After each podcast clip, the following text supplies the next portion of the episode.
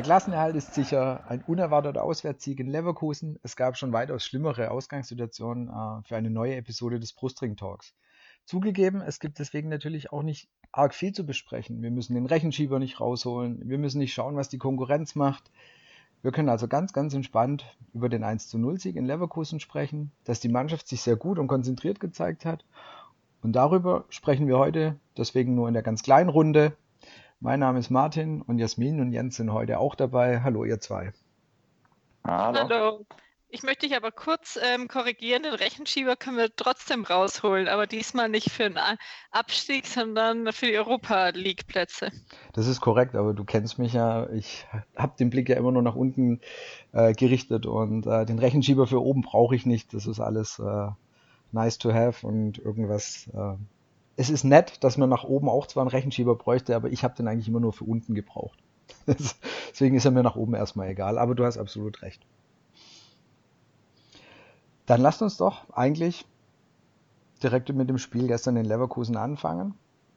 Ein, ja, wie ich wirklich finde, überraschender Auswärtssieg, mit dem ich nicht gerechnet habe, auch wenn ich bei mein Sportradio ähm, im Bully Special ein 2 zu 0 getippt habe, aber man muss auch fairerweise dazu sagen, das habe ich wirklich in der Nacht davor geträumt. Da habe ich gedacht, okay, wenn du es träumst, dann musst du es auch dementsprechend tippen. Also dann musst du da auch dementsprechend durch. Äh, hab dann aber nicht wirklich damit gerechnet. Und dann hatte ich ja, als das Spiel dann lief und lief und vor allem in der zweiten Halbzeit Leverkusen äh, gefühlt eine Chance nach der anderen oder sehr viele Chancen hatte, habe ich dann ja irgendwann den Tweet rausgehauen und den hatte ich dann wirklich ernst gemeint das ist eigentlich das perfekte Spiel für uns. Wenn der Gegner so viele Chancen verballert und, und äh, einen Elfmeter verschießt, das ist eigentlich spricht genau für uns und ähm, da schießen wir noch irgendwann das Tor, dass es dann noch wirklich gekommen ist. War dann natürlich auch sehr schön und war ein ja wirklich super herausgespieltes Tor und ähm, sowohl dem Herrn Aogo und dem Herrn Gentner und äh, natürlich auch noch Ginczek, der das mit vorbereitet hat, äh, dickes Lob, weil das war sah sehr, sehr schön aus. Also da kann man nichts dagegen sagen. Ja, es kam eher überraschend, weil so viele Chancen nach vorne hatte man die ganze Zeit ja nicht. Und eher hätte ich jetzt mal noch gedacht, dass der VfB ein äh, Tor fängt. Aber so, ja, überraschend und bin glücklich drüber.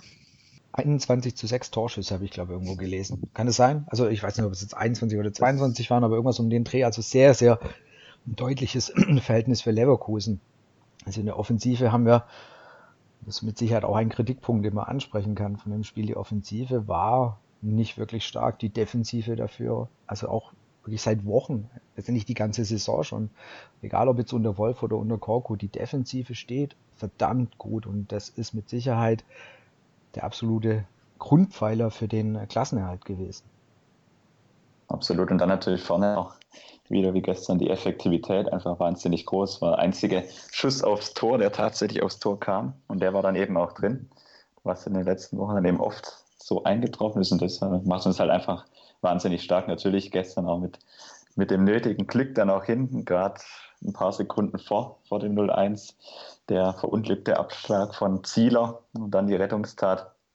Da kann es natürlich dann auch 0-1 stehen für Leverkusen, da muss es eigentlich 0-1 stehen aus VfB-Sicht. Und dann quasi im Gegenzug sehr, sehr gut rausgespielt, das 1-0 und dann am Ende über die Zeit gebracht. Also, wie ihr schon gesagt habt, mit einem Sieg, mit dem ich nicht gerechnet hätte, aber der, den man gerne mitnimmt und der positiv überrascht. Der ganze Auftritt, Ergebnis und aus der Auftritt ins, insgesamt.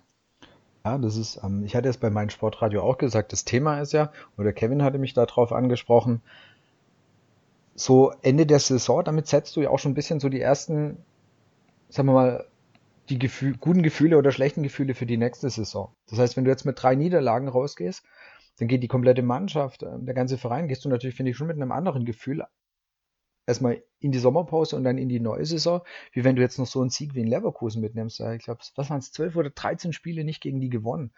Und das ist natürlich schon, das, das gibt dir schon nochmal eine positive Grundstimmung mit. Auch wenn der Sieg ich sage jetzt mal im ersten, in Anführungsstrichen im ersten Schritt gar nicht wichtig war. Also wichtig im Sinn von, wir wären auch mit einem Unentschieden oder einem, einem, äh, eine Niederlage klargekommen. Aber es fühlt sich, glaube ich, für die Mannschaft und für den ganzen Verein und den schönen Hinblick auf die nächste Saison, es ist, glaube ich, eine ganz, ganz gute Sache gewesen. Und ich bin wirklich positiv überrascht, dass sie gestern ähm, ja doch eher konzentriert und mit viel Einsatz, mit gutem Einsatz äh, zur Sache gegangen sind. Ich gebe es zu, ich hätte es nicht erwartet. Ich hätte schon gedacht, die schalten da wieder einen Gang zurück. Das sage ich, sage ich auch ganz offen und ehrlich. Also ich habe es ich nicht erwartet. Und deswegen freut es mich natürlich umso mehr, dass sie da doch ähm, Einsatz gezeigt haben, Willen gezeigt haben und die Effektivität, die ähm, Jens gerade angesprochen hat, gezeigt haben, die Abwehr weiterhin echt bombenstark steht und Zieler natürlich gestern auch einen traumhaften Tag hatte. Super Spiel von ihm. Elfer gehalten, der war jetzt vielleicht nicht perfekt geschossen, du musst ihn trotzdem halten, du musst trotzdem die Ecke riechen und es war wirklich, dieses Mal hat das Gehalten ja auch was gebracht. Gegen Dortmund hat er ja auch eingehalten, aber da war der Nachschuss ja leider drin. Und äh, das hat mich sehr gefreut. Und den Zieler muss ich auch nochmal sagen, das war auch so ein Thema vor der Saison. Ich glaube, wir hatten es in der letzten oder vorletzten Folge, haben wir es auch schon mal gesagt.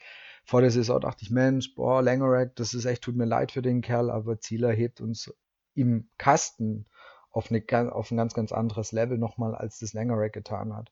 Und es war mit Sicherheit dann auch noch einer von den sehr, sehr guten Transfers, die Schindelmeiser da auch noch getätigt. Gerade im Moment auch mit der, mit der starken Defensivleistung einfach Ziele ergänzt es hinten perfekt, weil er eine wahnsinnige Ruhe, auch eine Souveränität auch ausstrahlt. Auch gestern in der Schlussphase einfach die Ruhe nicht verloren, auch die Szene noch gegen Kiesling dann, also ja, das relativ geschickt gelöst hat und ihn nicht an sich vorbeigelassen hat und dann der Ball gesichert hat. Also das, das ist einfach war von vorne hinten einer der besten Auftritte von ihm gestern. Und wie gesagt, auch ich war einer der, der vor der Saison durchaus gezweifelt hat, ob, der, ob die Veränderung auf der Position wirklich notwendig war.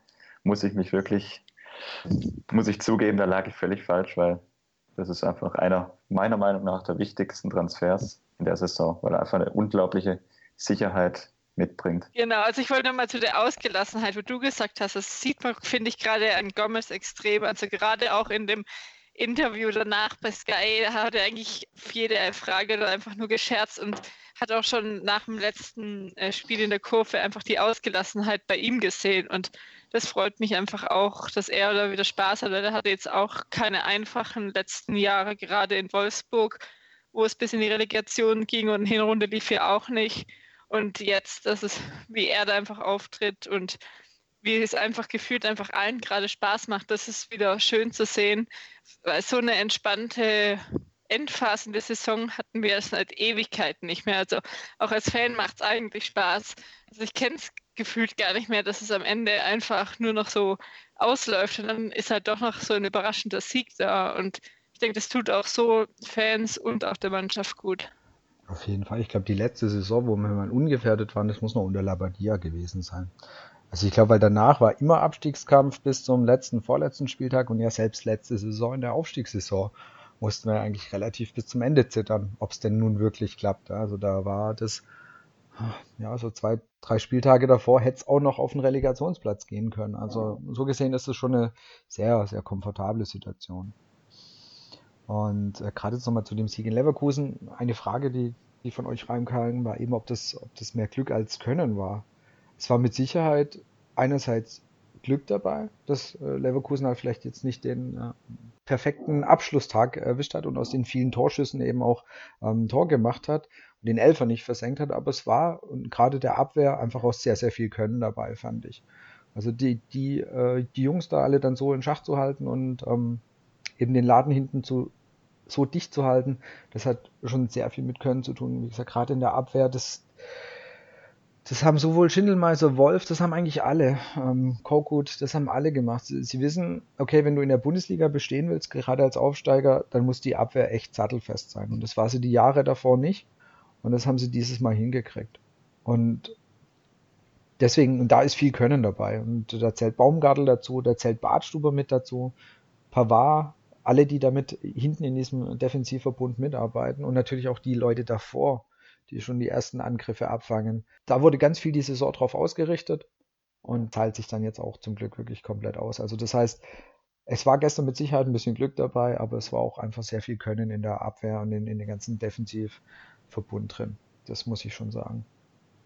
Ja, du musst natürlich auch beachten, Leverkusen hat zeitweise wirklich alles nach vorne geworfen. Die haben sehr viel riskiert nach vorne.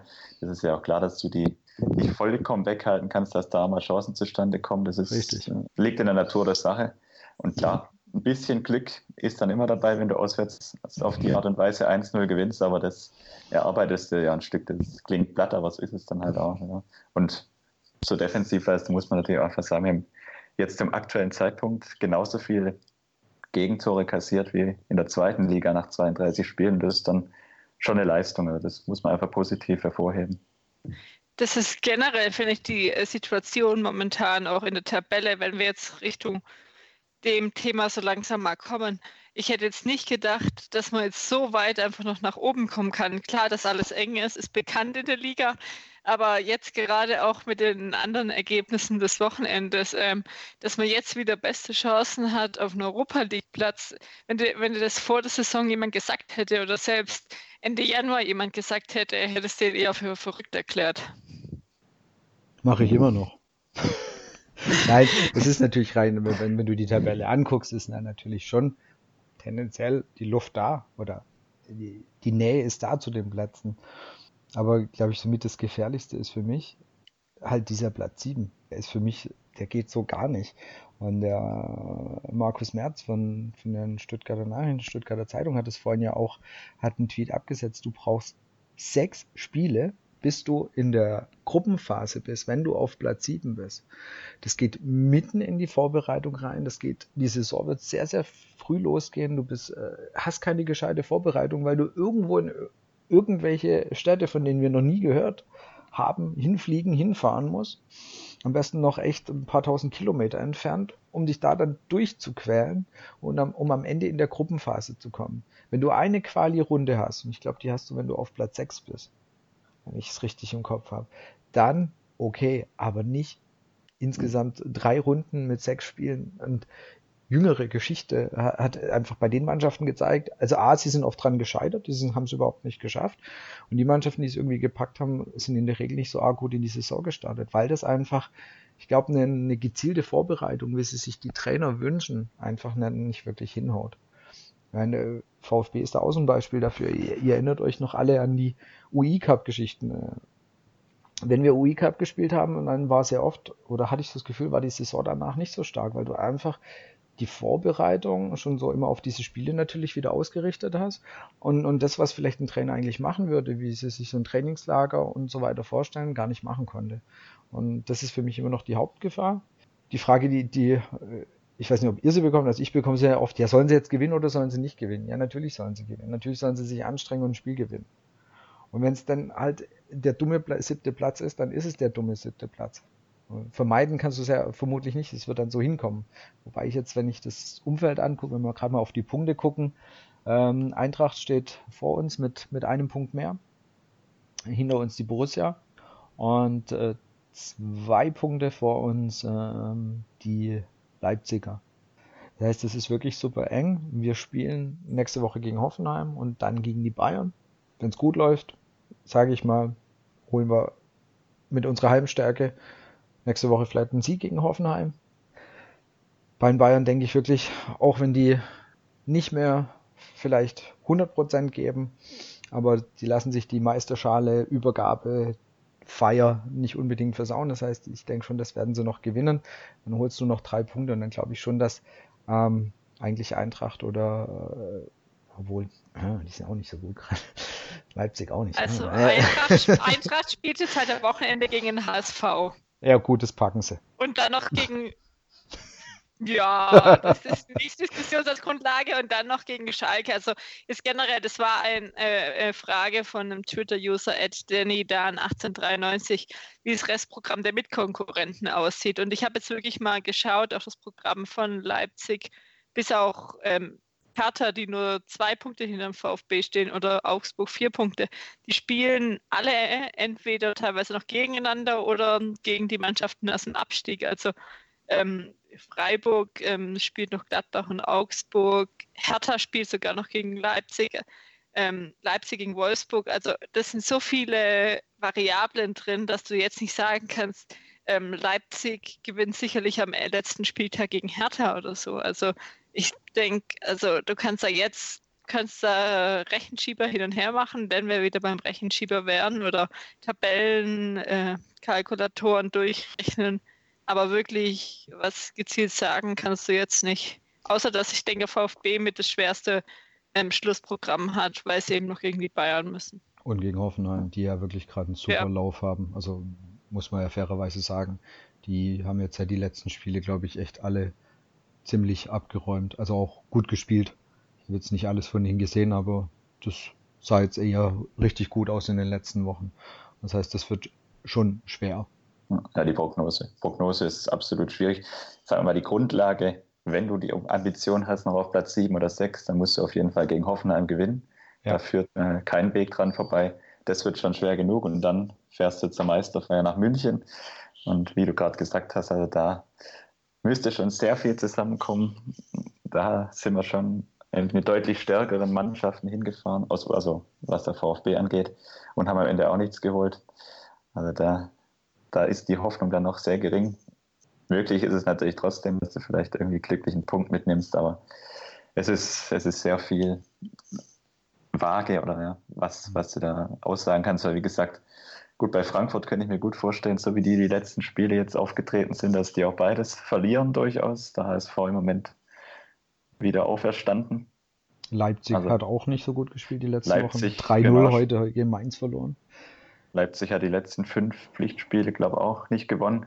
Und dabei, wenn ich es vorher richtig gesehen habe, glaube ich, 18 Gegentore kassiert. Also auch da zusammen mal die, die Möglichkeit besteht, dass es vielleicht sogar mit einem Sieg gegen Hoffenheim reicht, dann auf sieben oder sechs zu springen. Aber gut, beeinflussen kannst du es am Ende eh nicht gegen Hoffenheim, so wie ich die Mannschaft jetzt gestern gegen Leverkusen erlebt habe. Habe ich schon irgendwie so das Gefühl, die sind, die sind heiß drauf, nochmal jetzt auch gegen Hoffenheim nochmal nachzulegen. Und dann musst du am Ende einfach schauen, was bei rauskommt. Ein Stück weit bitter oder ärgerlich wäre es vielleicht natürlich dann am Ende trotzdem, wenn du jetzt gegen Hoffenheim gewinnst, dann vielleicht sogar auf Platz 6 stehst und dann nach München fährst und dann wieder auf 8 oder 9 zurückfällst. Ja, aber gut, ändern kannst du es dann auch nicht. Also das, es wäre jetzt, wär jetzt nicht, nicht absolut tragisch, wenn du da oben rausfällst, weil, wie gesagt habe, die Saison geht halt tatsächlich zehn Tage oder elf Tage nach der, nach der WM los. Und du hast dann wirklich wahrscheinlich schon zwei Auswärtsreisen im Juli und August nach Osteuropa oder nach Skandinavien oder Russland. Das ist halt schon eine, eine Belastung, die, die du nicht so leicht wegsteckst. Und die Saison verlängert sich um rund einen Monat. Also das genau. ist natürlich auch so, ein, so, eine Komponente, die du dann sicher im November, Dezember spüren wirst, wenn die Spieler dann einfach schon sechs, sechs Spiele zusätzlich in den Knochen haben und du vielleicht auch nicht den allergrößten Kader hast, weil wenn man jetzt mal den aktuellen Kader sich anschaut, also Gut, wenn du den mit Doppelbelastung auf Doppelbelastung ausrichtest, gerade mit den Abgängen der Ab Abwehr, die anstehen werden, vermutlich, dann musst du schon ordentlich investieren, also um den da fit zu machen, den, den Kader für, für die Doppelbelastung Europa League. Und, und du kannst halt einfach nicht planen mit, weil du weißt ja nicht, ob du den dann nur bis Mitte August in der zweiten Quali-Runde brauchst, den mehr, die mehr Spieler oder dann noch durch die Gruppenphase bis in Dezember rein. Also das ist ja auch wieder so eine Sache, wo du auch keinen Spieler irgendwie holen kannst. Wir spielen Europa League ähm, und dann spielst du es ähm, bis zwei Tage nachdem seiner Vertragsunterschrift. Hm. Also ich bleibe dabei mit der, mit der Aussage, dass ich wirklich glaube, dass dem VfB eine weitere Saison einfach so nur Bundesligist zu sein sehr, sehr gut tun würde, dass wir uns einfach noch weiter stabilisieren können. Also das glaube ich wirklich, dass es äh, diese Euroleague für die, für die nächste Saison nicht wirklich zuträglich wäre. Also da bin ich wirklich fest davon überzeugt. Stimme ich dir absolut zu. Also das ist, also es würde, denke ich, nur schaden, und man sollte sich lieber darauf konzentrieren, nächstes Jahr nochmal eine Spiele-Bundesliga-Saison zu spielen. Und genau. man hat ja dieses Jahr gesehen, dass es geht. Und selbst wenn man sich jetzt überlegt, dass man ähm, maximal ähm, Elfter wird ähm, in der Tabelle, das ist ja mit die beste Platzierung seit fünf Jahren oder so. Ich habe es jetzt nicht im Kopf, aber schon seit längerer Zeit absolut stark. Also es steht auch wirklich außer Frage. Die Saison ist, egal ob wir jetzt da Achter oder Elfter werden, die ist gelungen, die ist gut. Und ich habe, also ich für meinen Teil habe für die letzten zwei Spiele eigentlich nur das heißt äh, ja den Wunsch oder ich würde mir wünschen, dass sie so wie gegen Leverkusen auftreten. Wenn sie dann am Ende beide Spiele verlieren, das ist überhaupt kein Thema. Aber wenn sie mit diesem, mit dem Einsatz, mit dem Willen, wenn sie das einfach durchziehen, dann bin ich schon total happy. Und wenn sie beide Spiele verlieren sollten und wir sind danach Elfter, ja, dann ist es so. Oder Zehnter, auch okay. Aber sie haben wenigstens, mir geht das so oft immer um das, ähm, um das Versuchen, um den Willen, um das zu zeigen, ja, ich will dieses Ding gewinnen oder ich bin da konzentriert bei der Sache. Das haben sie in Leverkusen gemacht und sind am Ende dafür belohnt worden. Und wenn sie das gegen Hoffenheim machen, ja, vielleicht ist auch was drin. Muss mal gucken. Die als nächster Gegner, die bei uns ja anstehen, die zu uns zum letzten Heimspiel kommen, die sind gerade wirklich in einer sehr, sehr guten Phase. Die kicken ziemlich gut. Und bei denen geht es auch natürlich auch noch um was. Die wollen ja auch oben drin bleiben. Ich glaube, da ist also auch Richtung, Richtung Champions League noch gucken. Und so gesehen, die werden mit Sicherheit nicht irgendwie vom Gas runtergehen. Die werden da gucken, dass sie Punkte mitnehmen. Aber wenn der VfB, wie gesagt, so konzentriert auch in der Abwehr weiter steht und spielt, kann da auch ein Punkt oder kann da auch ein Sieg drin sein. Und das ist das, was ich mir wünschen würde. Und das reicht mir schon vollkommen jetzt für die letzten zwei Spiele. Gut, und im Endeffekt muss man auch sagen, wenn, wenn mir vor der Saison jemand beim Blick auf den Spielplan gesagt hätte, dass wir uns jetzt Sorgen machen, in Anführungsstrichen, dass wir nach dem Auswärtssieg in Leverkusen vor den letzten beiden Spielen eventuell noch in die Europa League-Ränge springen könnten, das hätte ja jeder sofort unterschrieben. Also das, da war dann eher die Sorge andersrum, dass man vielleicht dann gegen Hoffenheim oder München noch Punkte braucht, um da Ab oder Klassenhalt zu schaffen. Ja, oder dass der Vorsprung so gering ist, dass du zittern musst und gucken musst, was die anderen genau. machen. Also hast du drei Punkte jetzt vor den letzten zwei Spielen Vorsprung und dann, öh, scheiße, wir dürfen nicht verlieren und oh Gott, oh Gott, oh Gott, was machen die anderen? Und deswegen ist das eine sehr, sehr komfortable Situation. Eigentlich hat der VfB es direkt zu dem Zeitpunkt geschafft, wo es immer hieß, man, dann holt man äh, womöglich keine Punkte mehr in den letzten drei Spielen, haben sie jetzt endgültig ähm, den Klassenerhalt geschafft. Und wie, ich glaube, ein, Einstiegs schon gesagt haben, es ist unsere erste Aufnahme mit sicherem Klassenerhalt. Also ganz rechnerisch, mathematisch, wasserdichten Klassenerhalt. Da muss man ja immer, gut, wir sind natürlich kein klassischer Aufsteiger in dem Sinn, weil wir lange Jahre davor Bundesliga gespielt haben, aber es ist halt einfach eigentlich eine sehr entspannende Situation, sehr entspannte Situation, wenn du, wenn du drauf guckst, dann hast 45 Punkte, zwei Spieltage Verschluss als Aufsteiger, also unzufrieden kann man da eigentlich nicht sein, egal was jetzt in den letzten beiden Spielen passiert. Eben, genau. Aber wenn man auch schon mal ein bisschen Blick auf die nächste Saison wirft, also ein Ding, an dem wir halt definitiv arbeiten müssen und was, woran es wirklich auch noch krankt, ist, ist definitiv unsere Offensive. Also da muss sich in der nächsten Saison sollte sich da was verändern. Wir sind diese Saison effizient, wir bekommen wenig Tore, das, das Ganze passt aktuell so zusammen. Aber wenn du auch mal guckst, was alle so um uns außen rum haben, die haben ja mindestens ja, 40 Tore, also so mal 10 mehr, 12, 13, 14 Tore mehr.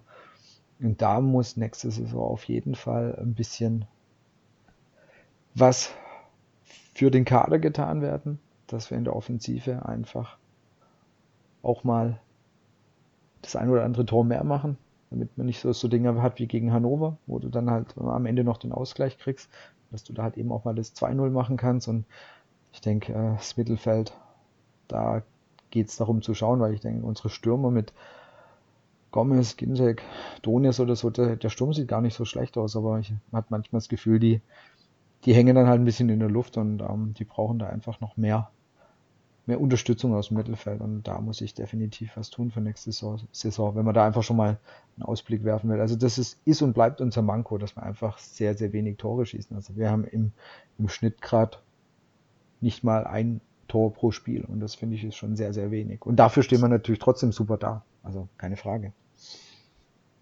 Es fehlt halt einfach im zentralen Mittelfeld, meiner Meinung nach, so dieser genau. kreative Spieler, dieser Spieler, der mal die Verbindung schafft nach vorne. Da ist dann über außen, wenn Tommy oder Gentner einrücken, klar. Aber so im Zentrum ist halt schon sehr defensiv. Also gerade wenn dann die Doppelsechs jetzt mit Bartstuber, Askasibar oder Aogo Akasibar, das ist es ist halt ja, vorwiegend auf Defensive ausgerichtet und da kommt halt wenig, wenig an nach vorne. Also das ist dann sicher der Schwachpunkt, aber es ist meiner Meinung nach ein Schwachpunkt von Großteil der Bundesliga-Clubs im Moment. Dass einfach so dieser spielerische Moment, der fehlt einfach bei vielen Clubs, wenn man selbst jetzt nach Schalke guckt, die am Ende Zweiter oder Dritter wahrscheinlich werden. Die diskutieren ähnliche Punkte wie wir, also auch einfach nach vorne wenig Akzente setzen. Das ist im Moment so ein bisschen der generelle Zustand, finde ich, in der Liga. Da reihen wir uns ein bisschen ein und mit den Mitteln haben wir es gut, gut gelöst, gerade in der Rückrunde. Also, ja.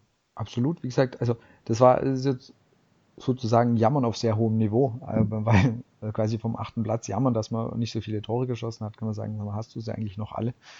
Aber es ist schon der Punkt, wo, an dem man halt meines Erachtens wirklich arbeiten muss, damit wir halt auch nächstes Jahr wieder ähm, die Klasse halten können.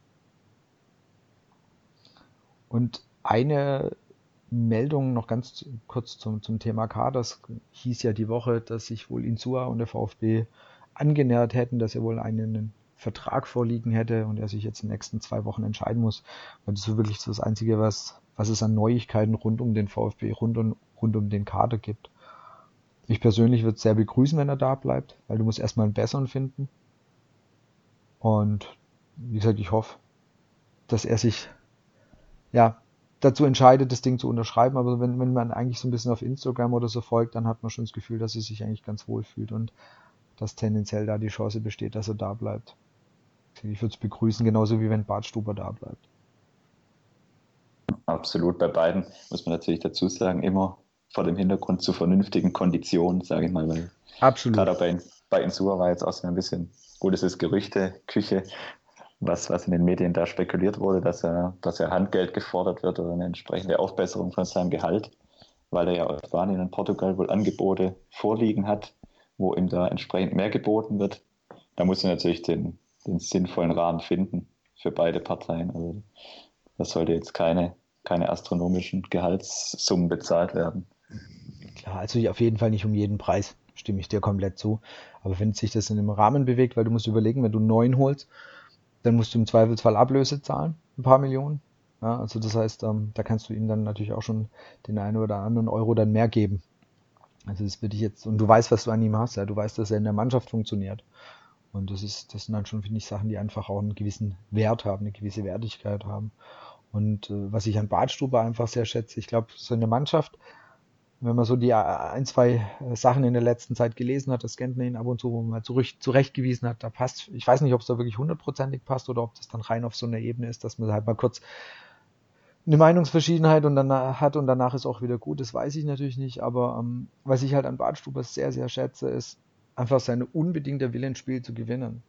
Dass er einfach keinen Bock hat zu sagen, ja, wir haben hier 30 Minuten gegen Dortmund ähm, gut gespielt und damit bin ich jetzt zufrieden, damit ist er nicht zufrieden. Und das ist so ein Charakterzug, der hat beim VfB die letzten Jahre so arg gefehlt, dass, dass jemand sagt, hey, nee, ich bin nicht damit zufrieden, dass wir eine Zeit lang gut mitgespielt haben. Ich will das Scheißspiel gewinnen. Und allein deswegen, solche Spiele tun gut, weil die einfach ähm, diesen Willen immer gewinnen zu wollen mit, mitbringen.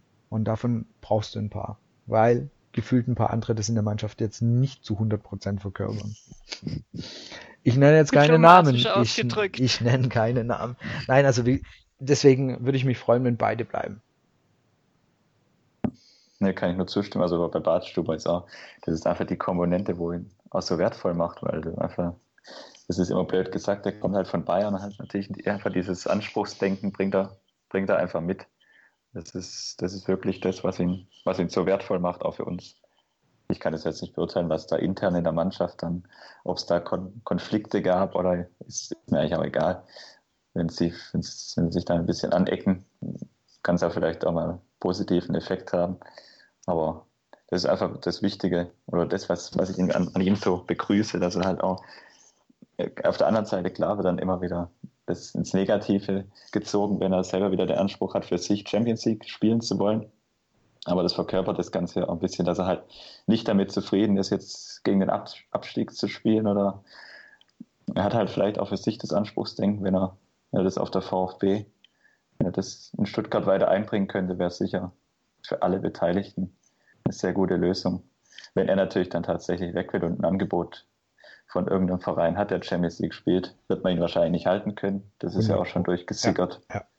Aber es wäre wär, wär echt schön, wenn er, wenn er bleiben würde, gerade auch vor dem Hintergrund, wenn eventuell Pavard gehen würde im Sommer, weil er dann einfach das Ganze hinten doch stabilisiert Ja, dann hättest du, dann hättest du wirklich leider einen sehr großen Umbau der, der stabilen Abwehr. Also ich denke, einen kannst du irgendwie, ähm, kannst du ergänzen oder kannst du ersetzen. Also das heißt, wenn Pavard oder Bartstuber weg ist, wenn beide wechseln, dann würde diese doch jetzt echt gut eingespielte, souveräne, gute Abwehr schon echt äh, zwei große Lücken reinreißen. Das fände ich sehr unschön, zugegeben.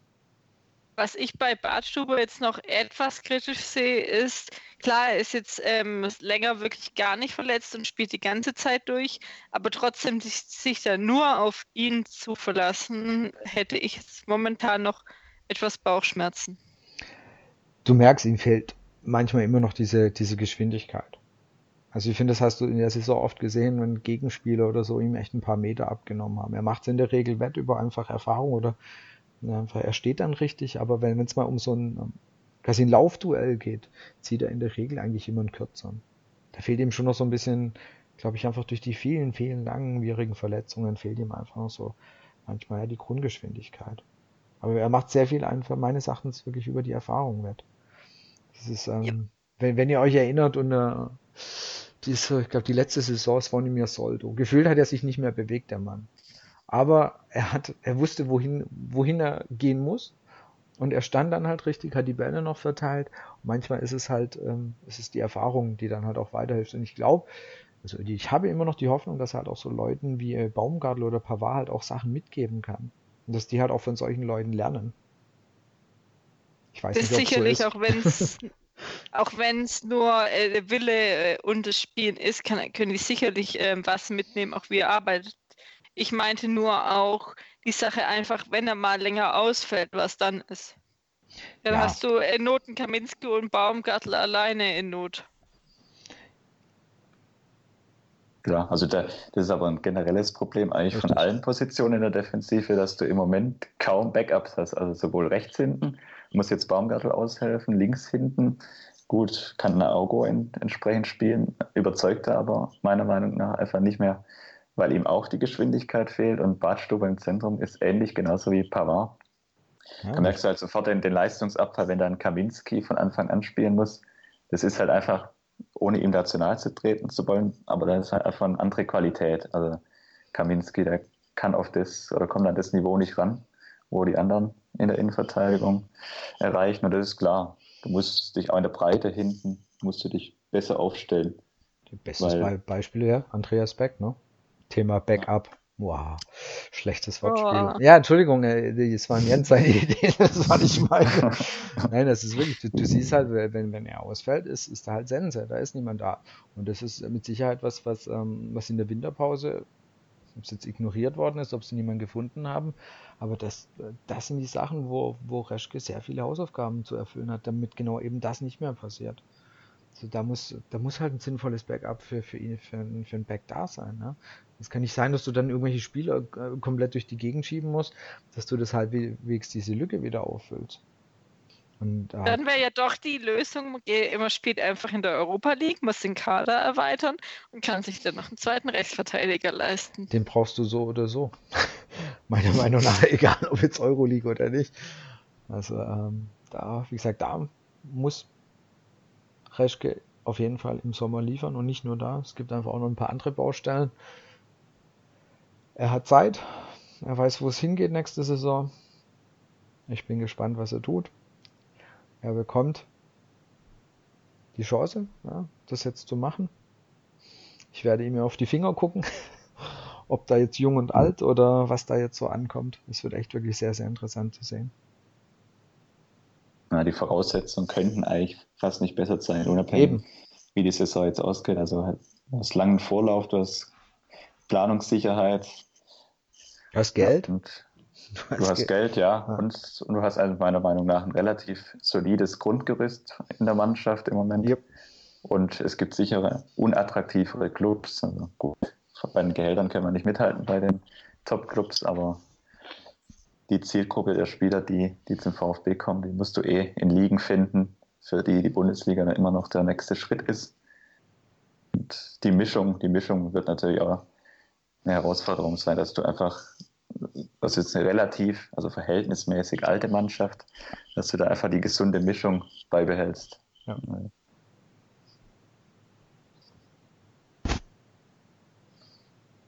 Schönes Schlusswort eigentlich, oder? Ja, würde ich mal sagen. Weil ich glaube, wir haben, wir hatten uns vorgenommen, eben das Spiel, wir hatten uns vorgenommen, ein bisschen zur Ausblick. Äh, Hoffenheim, Euroleague, bisschen Kater, weil es ist ja auch positiv gerade relativ ruhig. Es gibt keine großen Dramen beim VfB. Es gibt nicht irgendwelche ähm, Verantwortlichen, die sich die Köpfe einhauen. Das ist eigentlich auch mal alles, alles relativ angenehm gerade. Es ist fast schon wieder zu langweilig. Ja, du, du, also, du, meinst, es ist, das, ist, das ist verdächtig. Es ist verdächtig. Es kommt irgendwann das Große. Also es ist Jammer vielleicht auf hohem Niveau, aber man ist es einfach nicht mehr gewohnt, auch wenn also im Nachhinein gerade die Woche mit der Wolf-Entlassung oder so wirklich extrem war, was auch auf Twitter so abging, aber gerade ist halt echt null. Ach, das ist doch auch mal schön. Aber ich wollte auch sagen, ich finde es angenehm. Für, für so Pod, für Podcast-Aufnahmen ist natürlich nicht von Vorteil, weil du keine Probleme im Moment, keine Krisen, kein Rechtke, der. Alles scheiße. Ich habe mich sogar am Samstag dabei erwischt, die Reschke im Interview ganz, ganz angenehm und ganz sympathisch fand. Also das wird alles mir schon fast unheimlich.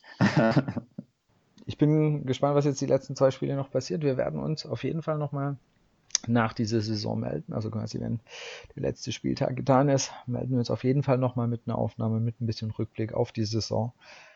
Bis dahin wissen wir dann auch, wer zur WM fährt. Zieler natürlich. Zieler nimmt Ulreich den Platz weg. Bam! Ah. Ich bleibe ich bleib bei meiner These. Okay, schauen wir mal. Aber das können wir eh nicht entscheiden. Ja. Richtig. Aber Zieler ist ja schon Weltmeister, weißt du?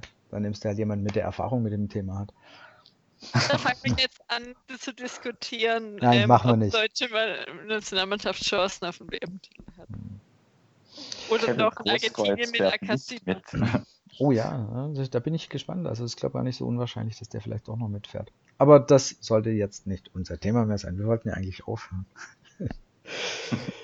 genau, wie gesagt, wenn von eurer Seite aus nichts mehr ist. Letzte salbende Worte von der Jasmin, wie immer. Bitteschön. Genau, ähm, wo ihr uns noch im Web finden könnt, ist auf Facebook, Twitter und Instagram unter @brustringtalk. Einfach da schauen da werden wir auch mal schauen, dass wir euer Feedback einholen zur Saison, dass wir darüber dann ein bisschen ausführlicher sprechen. Und sonst ähm, freuen wir uns über eure Kommentare, dass ihr uns weiterempfehlt und dann ähm, eine schöne, ruhige Restsaison. Genießt es, bis es dann zur sehr langen ähm, äh, Sommerpause geht mit dann spannenden oder nicht so spannenden Spielen bei der WM. Das war's von uns und bis bald. Ciao. Ciao. Tschüss.